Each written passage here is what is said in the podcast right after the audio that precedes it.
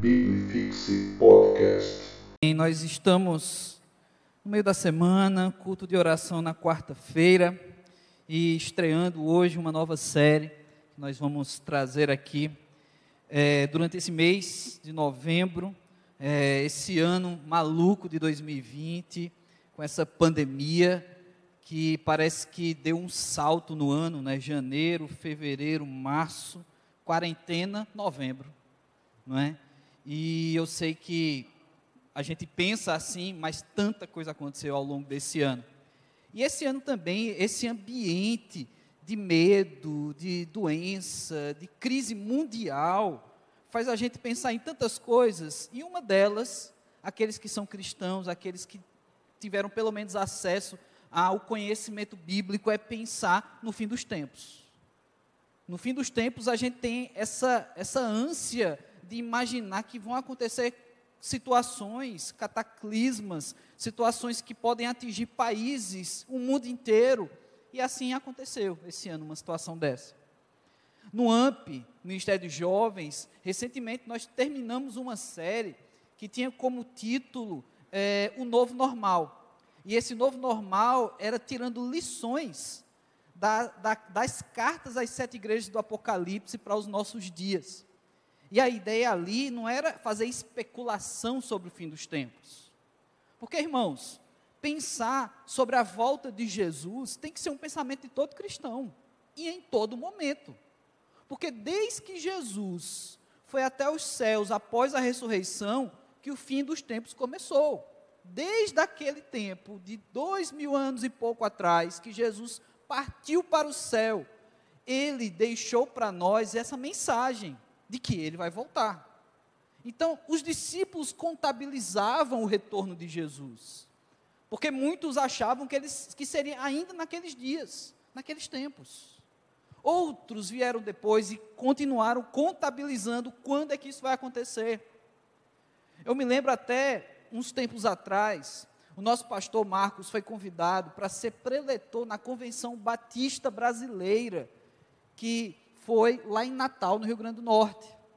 E o pastor, como tema da, daquela, daquela convenção era o reino de Deus, é um assunto que ele gosta muito, ele estava pesquisando, estudando muito. Entre as pesquisas dele, ele foi ver nos jornais batistas, né, brasileiros, quando foi que se falou sobre reino. E ele foi, conseguiu resgatar de forma digitalizada jornais dos anos 70, 80, 90, 2000. Então ele pesquisou muito esses jornais. Então sempre tinha um, uma, uma mensagem de um pastor, tinha umas, umas é, reportagens, um discurso ali. E um certo jornal batista dos anos 80 tinha um determinado pastor que estava ali tentando descobrir o ano que Jesus ia voltar.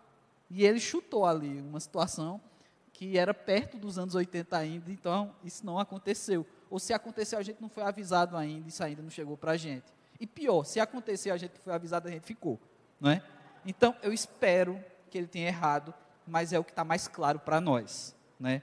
Porque os sinais, conforme a palavra de Deus, eles são claros. Todo olho verá. A Bíblia diz que todo joelho se dobrará, toda língua confessará. Então será um evento mundial o retorno do rei. E é sobre isso que a gente vai falar nessa série, sobre o retorno de Jesus, mas não buscando especulações de como será, a imaginação, porque a gente é muito imaginativo. A gente pensa muito sobre como serão as coisas e às vezes a gente vai lá para o Apocalipse, como essa série que a gente fez no AMP, né? Apesar de que eram recados muito diretos às igrejas do Apocalipse ali, ainda não tinha chegado a toda aquela fase metafórica de Apocalipse, mas só o fato de pregar em Apocalipse já fazia muita gente pensar: rapaz, será que está relacionando esse tempo da pandemia aos últimos dias? E se alguém perguntou ou questionou dessa forma, se a gente fazer uma série no Apocalipse hoje, a gente iniciar uma série aqui nas quartas-feiras sobre o retorno de Jesus, o retorno do Rei, é uma especulação sobre os dias que temos passados? Por hora, a resposta é sim. Como eu falei aqui, desde que Jesus subiu aos céus, o dia do retorno dele está para chegar. Então, a expectativa do crente tem que ser essa. E aí, estudando a palavra de Deus, eu decidi fazer essa série baseado somente nas duas cartas de Paulo aos Tessalonicenses. Então a gente vai falar de escatologia, ou seja, a doutrina, o estudo dos últimos tempos, da volta de Jesus aqui, dentro das cartas de Paulo a Tessalonicenses. Então é muito específico, é um recorte dentro desse assunto na palavra de Deus. E por quê? Exatamente nessas duas cartas, primeira e segunda Tessalonicenses. É interessante. Por que então Paulo escreveu sobre a volta de Jesus diretamente essas cartas e qual é o contexto em que ele escreveu? Você tem igrejas aqui que estão nascendo naquilo que nós conhecemos como igreja primitiva.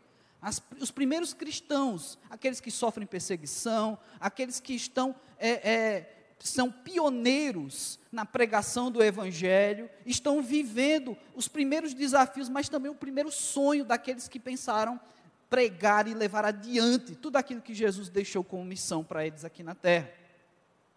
Porém, não diferente dos nossos dias, igrejas há tantos anos atrás viviam situações que de repente eu e você podemos estar vivendo hoje que era simplesmente um comodismo de pensar que, ah, não, já que o rei não voltou ainda, vamos viver nossa vida, vamos nos ajustar, vamos nos acomodar.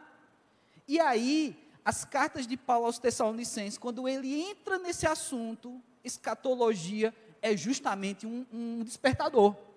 Vamos acordar, meu povo. Vamos acordar porque Jesus vai voltar. A qualquer momento o rei vai voltar.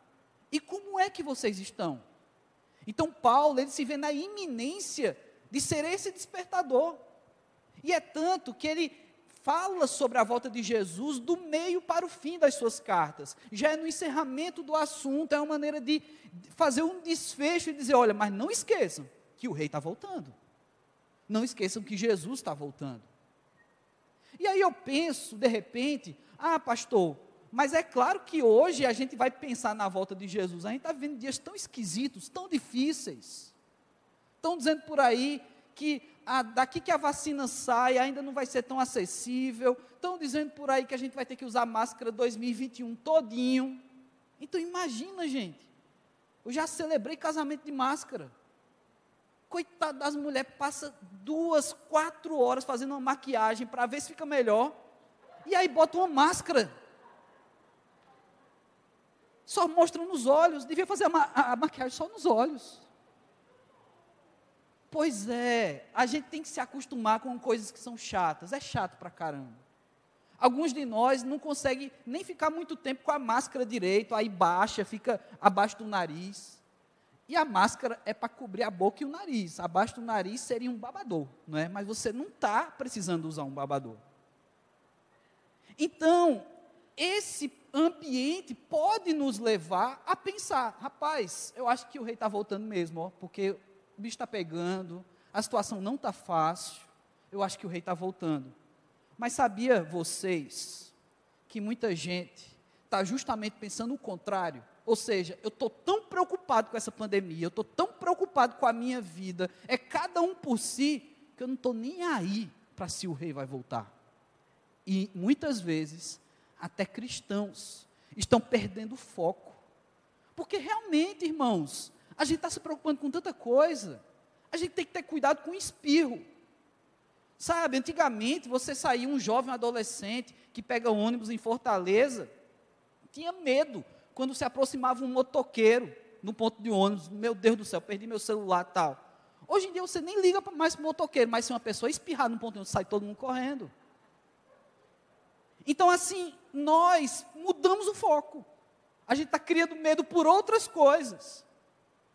E hoje, infelizmente, como de tempos em tempos se faz necessário pregar e refletir sobre a volta de Jesus, porque parece que os cristãos, por, por se entreter com tantas outras coisas, esquecem que desde que, pela terceira vez eu vou repetir isso, que Jesus foi assunto aos céus, ele está voltando. Desde que ele foi assunto aos céus. E uma pergunta que eu queria te fazer nessa noite, para a gente já começar aqui na mensagem, no texto da mensagem, é o seguinte: você se considera preparado? Não é para responder, nem é para balançar a cabeça, é para pensar. Você se considera preparado para o retorno do rei? Porque imagina só, o nosso rei, Jesus Cristo, ele é o dono dessa terra. Foi tudo criação de Deus. Tudo bem que o homem, ele é capaz de destruir muito daquilo que Deus criou, a natureza, destruir uns aos outros, com guerras, armamentos, doenças. Tudo bem que to, de toda a criação, o homem consegue deixar a beleza ficar um pouco mais feia, destruindo ou querendo fazer do seu próprio jeito. Tudo bem nada, tudo mal por causa de tudo isso.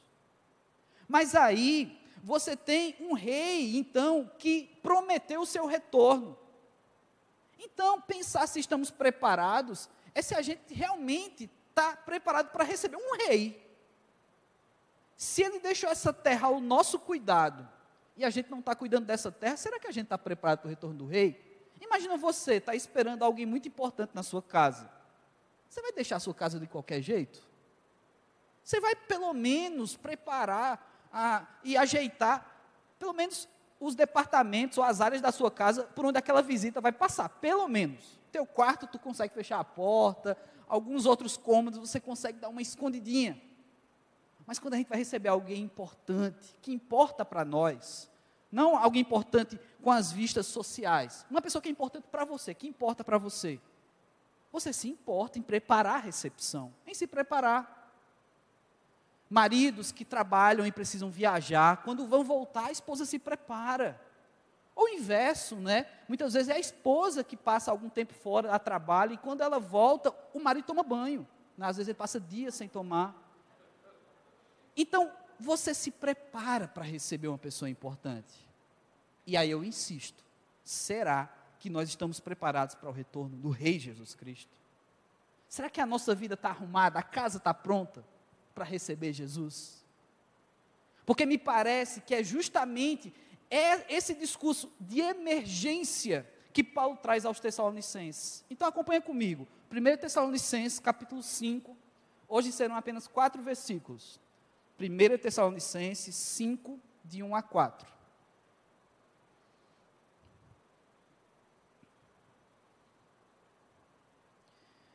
Acompanhe comigo, você que está em casa também. Abra aí sua Bíblia e vamos juntos aprender da palavra de Deus.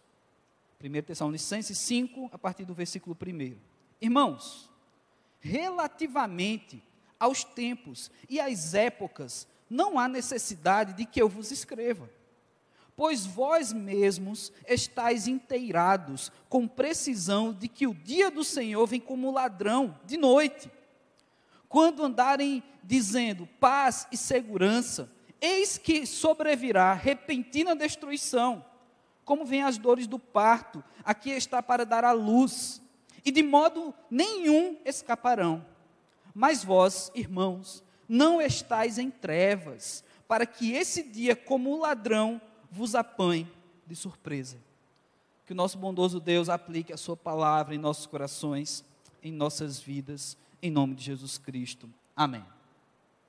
Em primeiro lugar, nesses poucos versículos que nós temos, claro, já munidos de um pouco do entendimento da necessidade, a emergência que Paulo pressentia nessa igreja sobre falar do retorno do rei.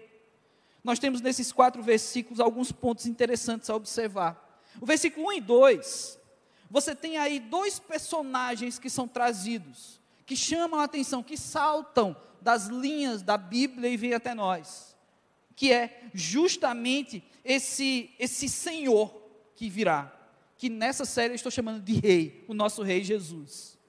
Mas vem cá, é um rei ou um ladrão? Porque o outro personagem que surge nesses primeiros versículos é um ladrão. E eu acho interessante, antes mesmo de falar um pouco mais sobre esses dois personagens, é que Paulo aqui, ele faz questão de dizer: vem cá, meus irmãos, eu não estou aqui preocupado em falar para vocês quando isso vai acontecer, ou de que forma isso vai acontecer.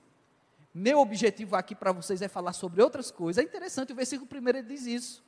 Justamente Paulo parece que ele está dizendo assim: vem cá, especuladores da volta de Jesus, especuladores dos últimos dias, do Apocalipse.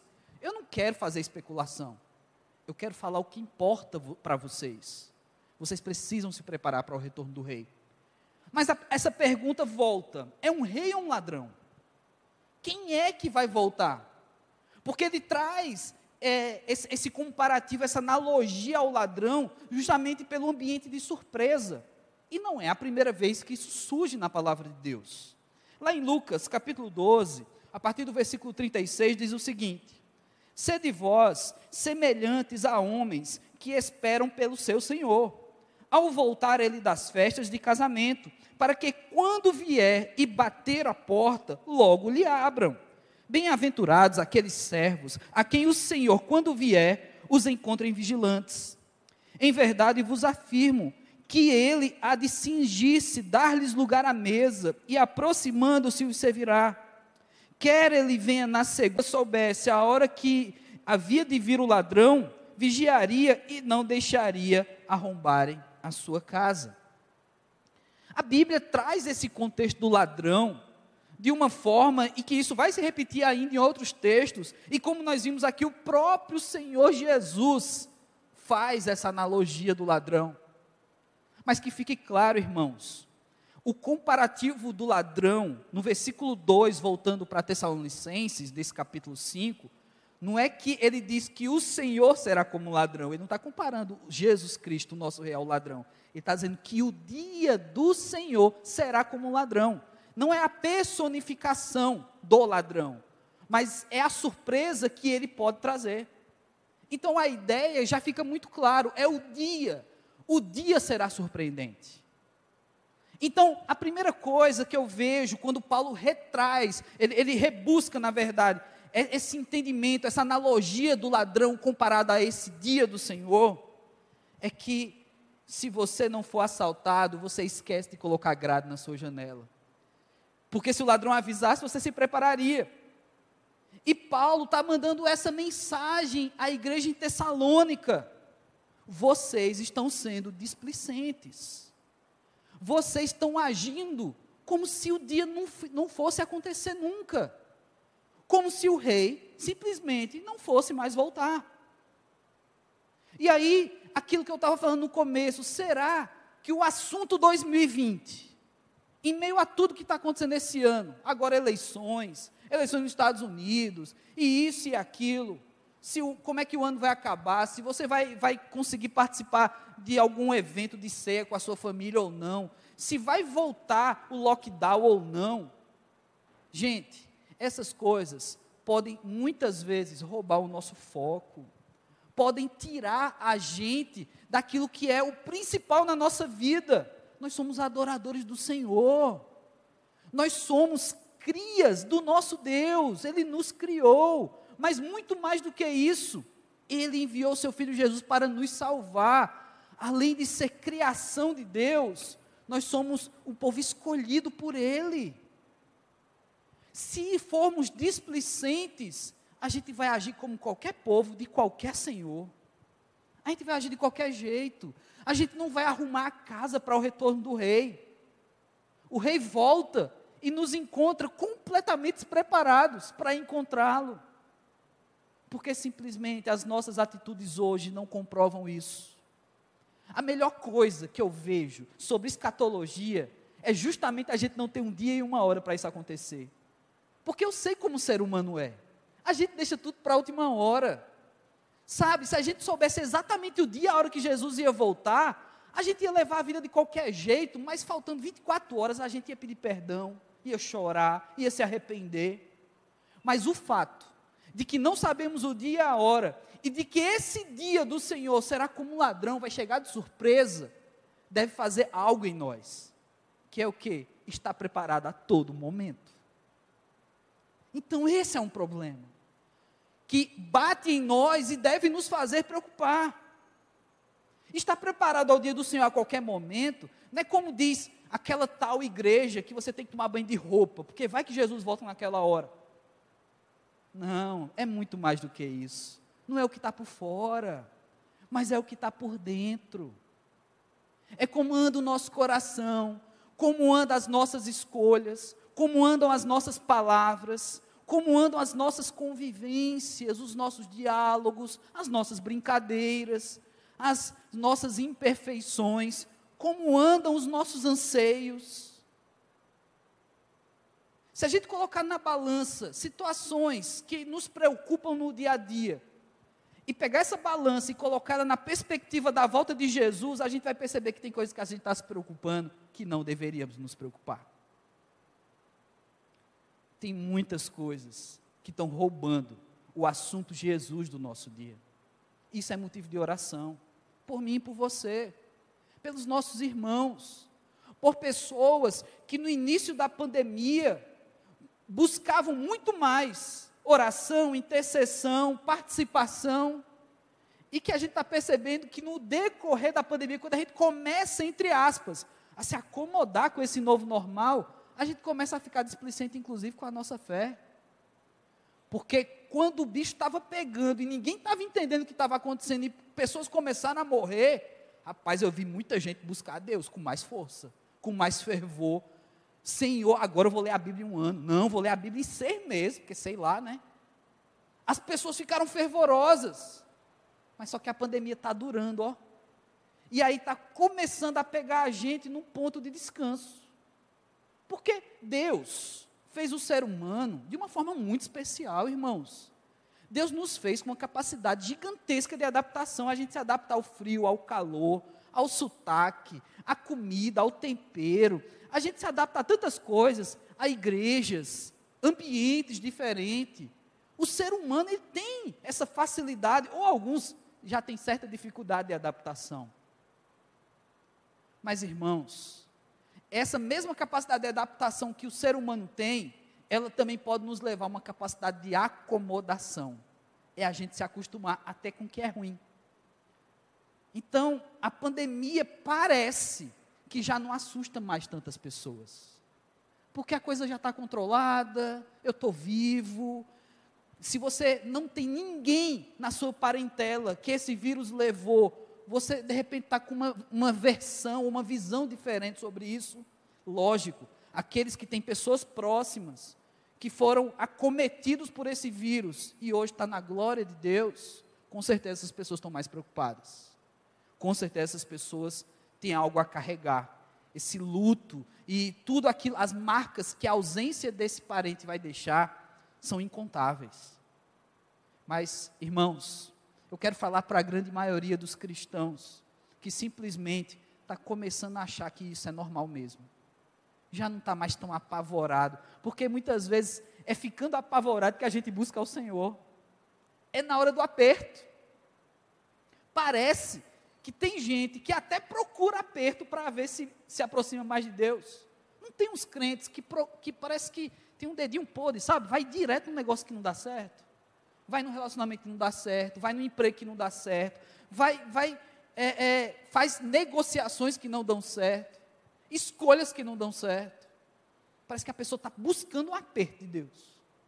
Estou falando aqui de crentes, de pessoas que conhecem o Senhor, que sabem que Deus faz dessas coisas. Deus nem sempre tem um jardim maravilhoso, um pomar para você desfrutar de tudo. Muitas vezes Deus é bondoso, Ele pode nos dar esse jardim. Às vezes Ele nos dá um deserto.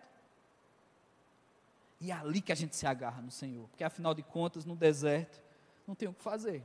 Ou a gente se agarra em Deus, ou então a gente padece no deserto. Pois é, o dia do Senhor vai ser uma surpresa. Então, provavelmente, e eu quero confessar pecados também aqui, eu me coloco, provavelmente eu não estou preparado. Eu não estou preparado para essa surpresa. Com certeza, Jesus chegando agora, isso vai me assustar muito. Porque será que todas as pontas soltas da minha vida estão resolvidas? Será que todas as pessoas que passaram pela minha vida eu deixei marcas positivas? Será que aquele perdão que eu ainda não pedi, ou aquele perdão que eu ainda não liberei, não está bom de ser resolvido agora? Porque quando a minha perspectiva é que o Jesus, o Rei, vai voltar a qualquer momento, a minha vida tem que estar tá pronta. Mas aí o texto avança, e no versículo 3, ele traz aqui uma situação também bem interessante, a respeito das nossas prioridades. Olha o que diz o versículo 3. Quando andarem dizendo paz e segurança, ou seja, quando a gente estiver tranquilo, está tudo bem, é que lhe sobrevirá repentina destruição. O texto é forte. Como vem as dores do parto, aquela que está para dar à luz, e de nenhum modo escaparão. Ou seja, quando as dores do parto chegam, você não tem médico, eu posso vir aqui semana que vem? Não é? Feito no caso da minha mãe. Minha mãe começou a sentir contrações e dores no dia 25 de dezembro. Já contei essa história aqui. E aí Deus me segurou no ventre da minha mãe e eu nasci dia 27 de dezembro. E eu louvo a Deus por isso. Porque meu nome seria natalício se eu tivesse nascido dia 25 de dezembro. Mas aí não foi uma escolha da minha mãe. Médico, me dá mais dois dias que eu volto aqui. Não, foi porque eu só nasci dia 27. Não dava para eu ter nascido antes. Era para ser dia 27. Então nós temos que ter essa, essa visão, porque não tem mais volta. Quando Jesus vier, quando o rei vier, ele não vai esperar, peraí, eu estou aqui do lado de fora da tua casa, primeiro arruma a tua casa que eu vou entrando. Jesus não vai fazer isso. Ele vai chegar. Como diz nas gírias populares, Jesus vai chegar chegando. Ele vai chegar e ponto. Sabe, não vai ter avisos, não vai ter comerciais, não vai ter uma contagem regressiva para a volta de Jesus. Ele simplesmente vai chegar. E o texto fala aqui, Paulo traz de uma forma muito pesada, mas olha como ele desenha a situação. Quando vocês estiverem desfrutando de paz, quando vocês estiverem achando que a vida de vocês está bem, virá uma destruição. Eu não quero aqui especular sobre os tempos do milênio, da destruição, do anticristo. Inclusive, não é sobre isso que Paulo está falando, porque lembra no versículo 1 ele disse: Olha, eu não quero especular. Mas o que Paulo está dizendo é que será exatamente o inverso do nosso comodismo. Quando vocês estiverem acomodados, é que vocês serão incomodados. Essa é a volta de Jesus. Por isso a analogia do ladrão, porque o ladrão incomoda, gente. Ninguém fica esperando, vem ladrão, pode vir, eu quero ver, eu quero viver uma experiência com ladrão. O ladrão incomoda. A expectativa de ser assaltado é uma coisa apavorante. E aí Paulo diz: então, quando tiver tudo, você estiver achando que está tudo bem, será uma destruição. Será como dores do parto, algo incômodo que traz a notícia de que vai acontecer e não tem mais para onde correr. Essa é a perspectiva que os tessalonicenses deveriam ter. Era isso que Paulo estava trazendo para eles, e numa linguagem tão pesada, dizendo: acordem, vocês têm que parar de dormir na vida de vocês.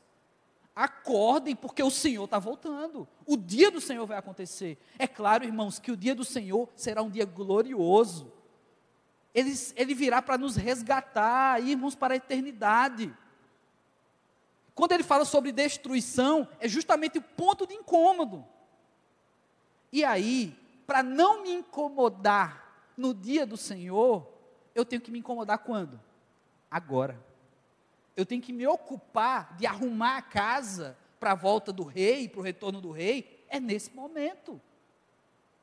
E aí eu pergunto: você está incomodado com essa notícia da volta de Jesus? Você realmente fica preocupado com isso? Ou está tudo bem mesmo? Ou será que você está feito esse povo que Paulo cita aqui?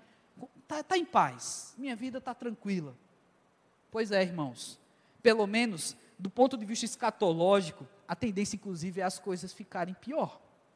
Eu não quero ser o profeta da desgraça, do caos aqui, mas muitas vezes eu sou, não é? Mas, irmãos, a tendência é piorar mesmo a tendência é coisas ainda piores acontecer. E a Bíblia nos traz o alerta de quem realmente continuará com a fé no Senhor Jesus. Porque a Bíblia, em textos escatológicos, também traz um anúncio de que em dias que se aproxima o retorno de Jesus, dias de dores de parto, a fé de muitos se esfriará. Então, que nós nos incomodemos em arrumar a casa agora, para que a nossa fé não esfrie para que a gente não ache que está tudo bem, mesmo estando tudo mal. Para que você não se acostume com uma fé fraca. Para que você não se acostume em ter uma adoração meia-boca, sabe? Ter um, um relacionamento com Deus de qualquer jeito. Que você não ache que se relacionar com Deus é simplesmente frequentar uma igreja. Que você não reserve a somente os momentos de música a sua adoração na vida. Porque tem que se estender as canções que você não passe a só, que você não fique só orando durante os cultos apenas, ou só lê a Bíblia quando vem para a igreja. Que você se incomode, que você realmente se prepare para tudo isso que virá. As nossas prioridades, elas têm que mudar. Marcos, capítulo 8, versículo 35, 36 e 37 diz: Quem quiser, pois, salvar a sua vida, perdê-la-á. E quem perder a sua vida por causa de mim e do evangelho, salvá-la-á. Que aproveita o homem ganhar o mundo inteiro e perder sua alma? Que daria um homem em troca da sua alma?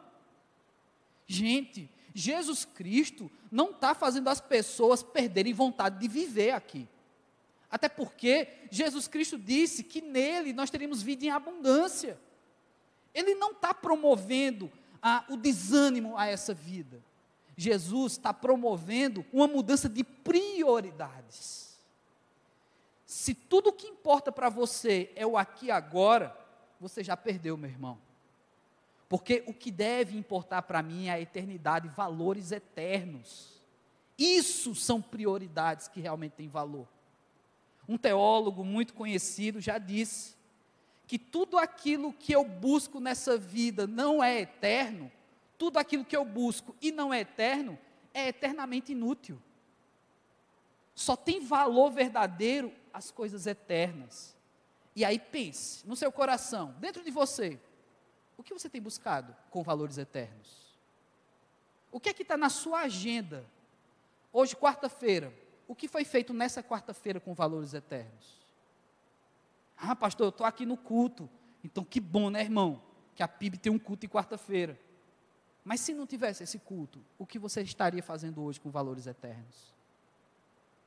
Ajudando uma pessoa, intercedendo, amando, pregando, glorificando a Deus, abençoando, fazendo da sua vida um canal de bênção de Deus. Será que tantas coisas têm tirado de nós a oportunidade de sermos bênção? Será que a gente está fazendo tanta coisa, a gente está se ocupando tanto, e aí quando a gente vai lá para Marcos 8, a gente está descobrindo que a gente está perdendo a nossa vida? A gente está fazendo tanta coisa e não está ganhando nada, porque não tem valor eterno. Por último, versículo 4, disse o texto aqui: 1 Tessalonicenses 5,4. Mas vós, irmãos, não estáis em trevas, para que esse dia, como ladrão, vos apanhe de surpresa. Então, Paulo, apesar da dureza das palavras, ele sabe que ele está falando a crentes. Ele sabe que ele está dirigindo a palavra a pessoas que devem ter uma clareza, que devem ter a iluminação de Deus para enxergar o que realmente é correto. Porque assim somos nós. Nós não somos pessoas das trevas. Nós somos as pessoas da luz. E a luz revela, a luz mostra, ela faz dissipar as trevas. É tanto que tanta coisa errada é feito muito mais à noite ou às escondidas. Porque nas trevas se esconde, nas trevas se omite. Mas nós somos o pessoal da luz. E aqueles que estão na luz, irmãos, simplesmente não será surpreendido. Porque você vê. Porque você enxerga, consegue discernir os tempos. Na luz, você percebe quando tudo começa a se levantar. Na luz, você tem mais facilidade de arrumar sua casa para o retorno do rei. Faz um teste. Hoje à noite, meia-noite, apaga todas as luzes da sua casa e vai arrumar a casa. Esse seu dedinho do pé, que é aquele dedinho que acerta as quinas, você vai achar várias quinas para esse seu dedinho. Não se arruma a casa no escuro. É preciso andar na luz. Os que estão na luz, mais uma vez eu digo, não serão surpreendidos. Porque uma vez que eu estou na luz, volta tudo aquilo que eu falei no começo. Se eu estou na luz, eu estou aguardando o retorno do rei a qualquer momento. Porque eu estou na luz. A Bíblia me traz essa clareza, porque Jesus está voltando. Não, é, não se prega Jesus vai voltar. O coerente, o correto é pregar, ele está voltando. O processo já foi dado, já se iniciou. Não é algo pontual que vai acontecer a qualquer momento, é algo que está acontecendo. A volta de Jesus. E por fim, mais uma leitura, João capítulo 1, a partir do versículo 1. No princípio era o Verbo, e o Verbo estava com Deus, e o Verbo era Deus. Ele estava no princípio com Deus. Todas as coisas foram feitas por intermédio dele. Sem ele, nada do que foi feito se fez. A vida estava nele, e olha, e a vida era a luz dos homens. A luz resplandece nas trevas, e as trevas não prevaleceram contra ela. Houve um homem enviado por Deus, cujo nome era João.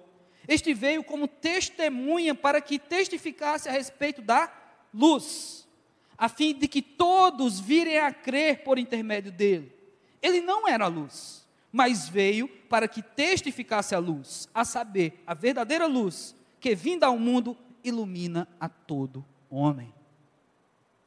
A minha oração, irmãos, é que essa luz ilumine a nossa vida. Tem um, um, um, um famoso brasileiro, que está durando muito esse camarada até, que ele canta uma luz, ele canta uma música que ele diz que a luz que ilumina o caminho, me ajude a seguir. Essa luz, a verdadeira luz, não a luz da canção desse cara, mas a luz de Jesus em nossas vidas, ela não só vai iluminar o nosso caminho, ela tem que iluminar dentro de nós. Muitas trevas se alojam é dentro de nós. Ela tem que iluminar de dentro para fora. Você tem que testificar essa luz. Testificar a luz, o que João fez aqui, em pregar sobre Jesus, era ser um astro iluminado, e não um astro luminoso como o sol, mas é ser como a lua que reflete. É simplesmente isso.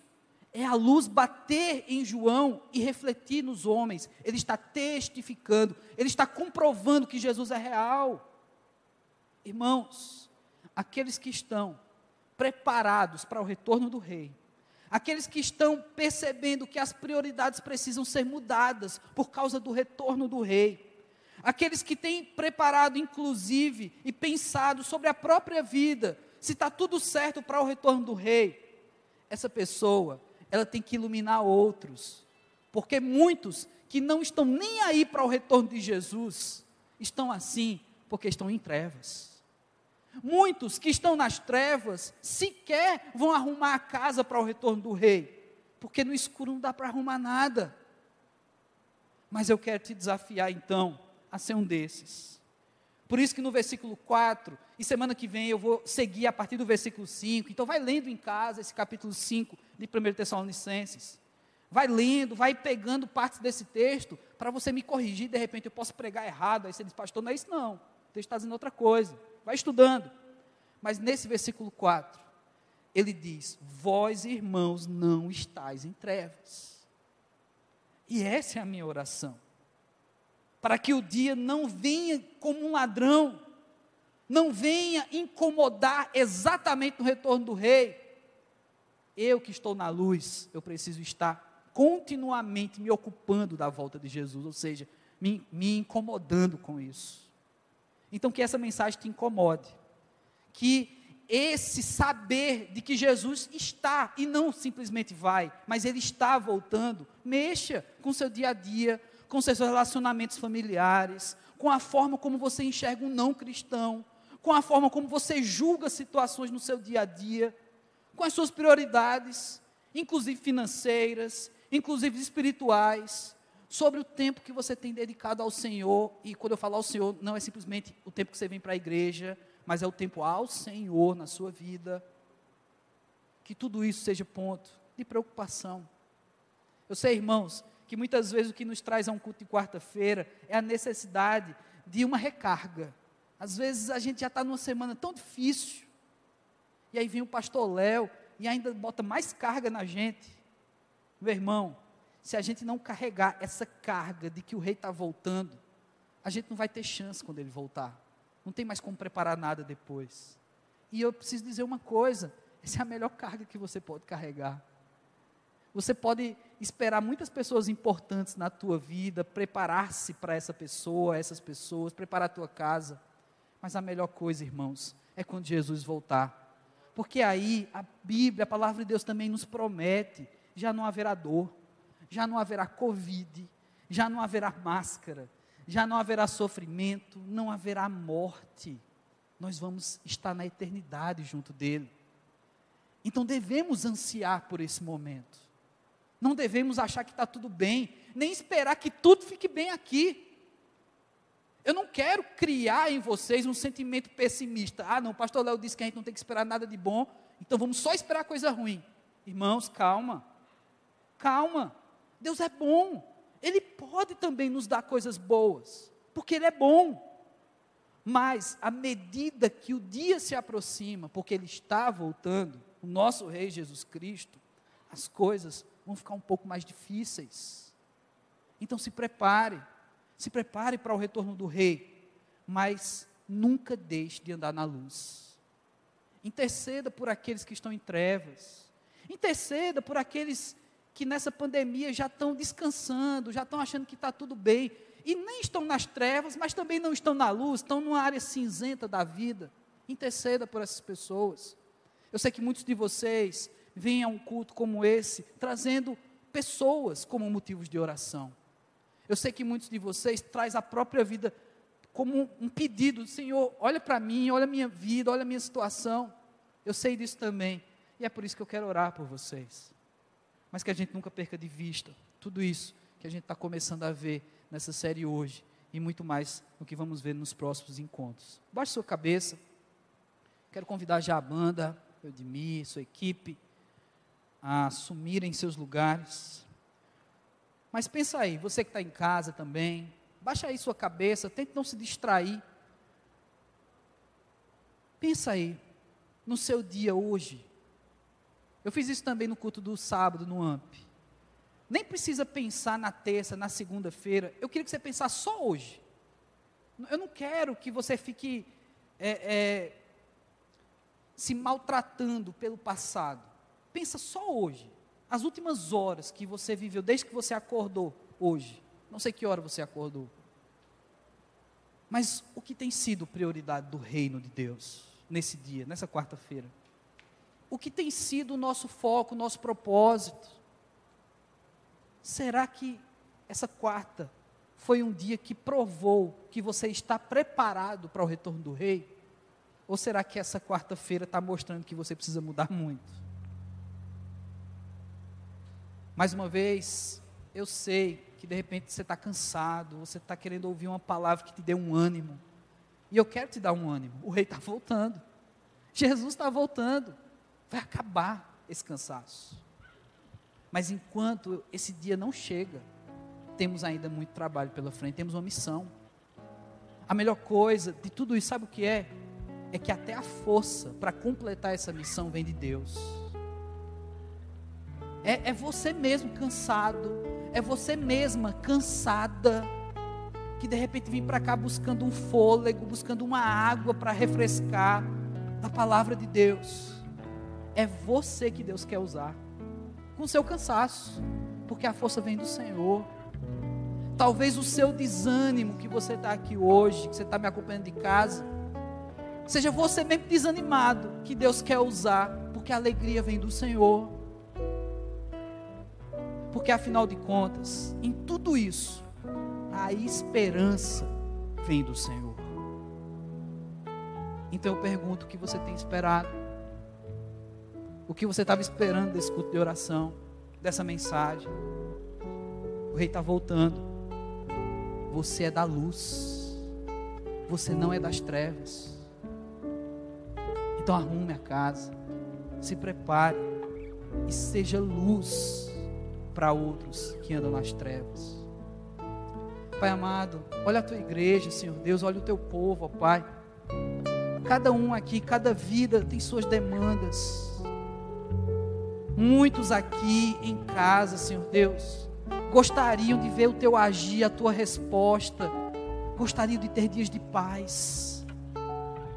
Muitos deles enfrentando doença na família, outros com pessoas em casa que sequer creem em Ti, ó Deus. Alguns aqui sentindo-se fracos, até mesmo na fé, sentindo que parece que a fé acabou fracos. Mas Deus, que bom que a força vem do Senhor.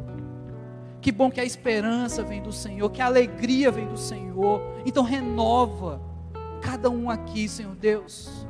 Nos faz melhores diante de Ti, diante do Senhor.